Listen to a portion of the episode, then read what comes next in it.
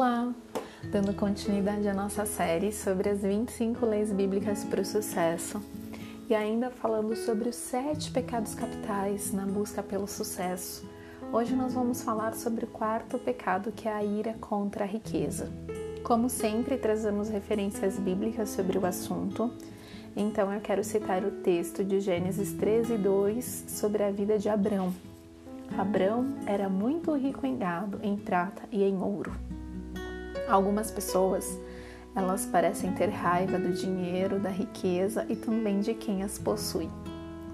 Já outras sentem que é pecado enriquecer e que diante de Deus é melhor quem tem menos recursos financeiros, atribuindo a isso a humildade. No entanto, ser humilde não tem nada a ver com o quanto de dinheiro se tem disponível na conta bancária, e sim com as atitudes reveladas que estão inclusive ocultas no coração do homem. Quando se cultiva a crença de que ser rico é ruim, que um rico não entra no reino dos céus, que ricos são egoístas, metidos, etc, etc, etc, certamente se terá dificuldades em prosperar, em enriquecer, pois alcançar o sucesso trará culpa. E então a autossabotagem ela acompanhará a sua caminhada mesmo que inconscientemente. Nós cultivamos crenças destrutivas sobre o dinheiro há anos, há séculos. Infelizmente, essas crenças elas acompanham o, o inconsciente coletivo do brasileiro, trazendo ressentimentos contra os ricos e, por outro lado, culpa para aquelas pessoas que conseguem alcançar a riqueza. E os ricos, eles também se alimentaram de crenças negativas. Querem ver um exemplo? Que o dinheiro os afasta da família, dos amigos, que as pessoas só se aproximam deles porque eles têm dinheiro. Então, todos esses conceitos eles são equivocados e eles estão fundamentados em crenças que apenas prejudicam. E muito provavelmente estas crenças elas foram inculcadas em nós, foram transferidas a nós de geração em geração. E isso não quer dizer que essa seja a sua verdade e o que realmente você acredita.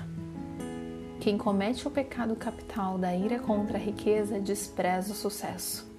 Se você deseja progredir na vida, na carreira, admire e abençoe as pessoas que já têm sucesso. Aprenda com aqueles que progrediram de forma justa e honesta. Mal dizer só prejudicará você mesmo. Não é o dinheiro que define alguém, e sim o seu caráter. E como nós já dissemos no episódio sobre a avareza, o dinheiro ele só potencializa quem nós já somos. Compreenda que há muitos ricos generosos e que contribuem muito para o desenvolvimento da sociedade, da economia, através das suas contribuições sociais, da geração de empregos, com a arrecadação de seus impostos. Compreenda também que não tem nenhum problema em ter menos recursos, recursos financeiros. Isso não é vergonha. Afinal, o sucesso é ser feliz e o valor de um homem ele se revela na beleza da sua alma, das suas ações.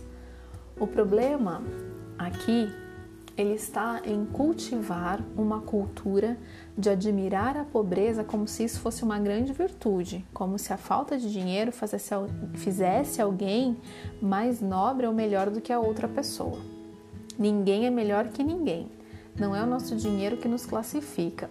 O que nós trazemos à reflexão com estas linhas, com estas palavras, é o quanto você repele o dinheiro e a prosperidade. O meu intuito aqui é que você compreenda que todo bem conquistado através de um trabalho justo e honesto, de forma merecida, é bênção. E que assim você não deve se sentir nem melhor nem pior por isso, apenas ser grato. O meu desejo é que você alcance um coração sábio, um espírito rico e nobre e que valorize a riqueza, as pessoas ricas e que obtenha o sucesso que você deseja caminhando o caminho, servindo as pessoas e entregando o seu melhor. Gratidão, eu sou a Tatiane Araújo, espero que você tenha gostado da nossa reflexão de hoje e te vejo no próximo episódio. Um grande abraço e até lá!